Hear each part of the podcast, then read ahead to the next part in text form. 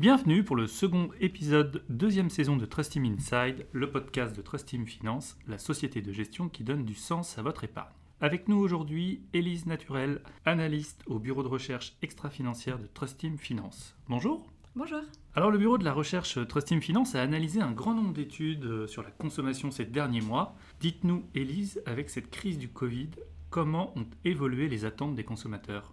Alors d'après une étude réalisée par Deloitte sur le Consumer Experience in the Retail Renaissance et de Salesforce sur la quatrième édition of the Connected Consumer, il y a trois grandes attentes clients qui ressortent. La première, c'est le fait que le consommateur souhaite de l'omnicanalité, c'est-à-dire la possibilité de pouvoir acquérir un bien ou un service par de multiples canaux, notamment via le digital. C'est la possibilité, par exemple, d'acheter en magasin ou en ligne, de recevoir chez soi en ayant acheté en magasin, ou d'aller en magasin après avoir passé commande en ligne. Cette attente est très forte chez les plus jeunes, ce qu'on appelle la génération Z. Ce sont des personnes nées entre 97 et 2010 et ils sont 77% à attendre plus d'omnicanalité de la part des marques. Les pratiques environnementales et sociales sont également des attentes fortes.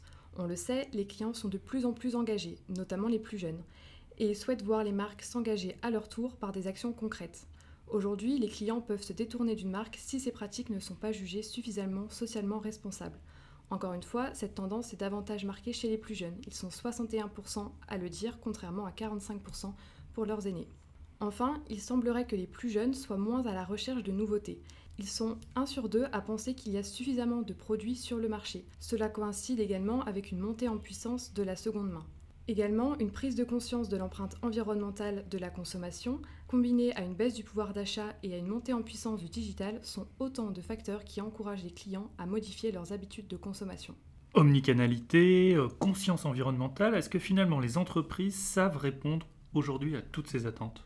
Selon cette même étude, 60% des marques pensent que le rapport qualité-prix est le facteur le plus important pour le consommateur dans sa décision d'achat. Et elles sont seulement 10% à placer leur valeur et le lien émotionnel créé avec le client comme leur proposition de valeur unique. Or, ce qu'on voit aujourd'hui, c'est que 84% des consommateurs pensent qu'une expérience client est aussi importante que le produit ou le service qu'elle propose. Et ils sont 66% à dire qu'ils sont prêts à payer plus cher pour une expérience client améliorée, donc au-delà de la simple vente d'un produit ou d'un service par exemple.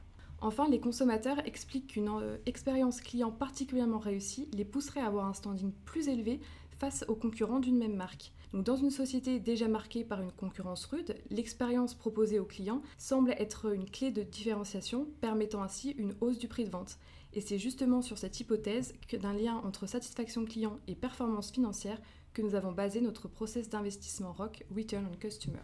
Pour conclure, Elise, si seuls 10% des sociétés mettent l'expérience client au cœur de leur proposition de valeur, quels sont selon vous justement les enjeux à venir pour ces entreprises dans leur relation avec leurs clients? Alors les trois principaux enjeux que les consommateurs ont identifiés comme importants à mettre en place dans les entreprises sont la fiabilité, les pratiques environnementales et le service client. La confiance, notamment dans l'entreprise, c'est un besoin majeur pour 60% des consommateurs interrogés dans l'étude. 90% pensent que la manière dont une entreprise gère la crise est révélatrice de sa fiabilité, et il est de plus en plus difficile de gagner la confiance des consommateurs. Pour conclure sur ces tendances, la génération Z a des attentes précises qui diffèrent grandement de celles de ses aînés, et surtout elle est très sceptique et difficile à convaincre. 50% des individus de cette population ne pensent pas qu'une entreprise puisse dire la vérité. L'enjeu de demain pour ces sociétés-là, c'est la transparence et la capacité à convaincre les consommateurs de la sincérité de ces engagements, notamment dans le cadre de ces pratiques environnementales pour éviter les phénomènes de green ou de social washing.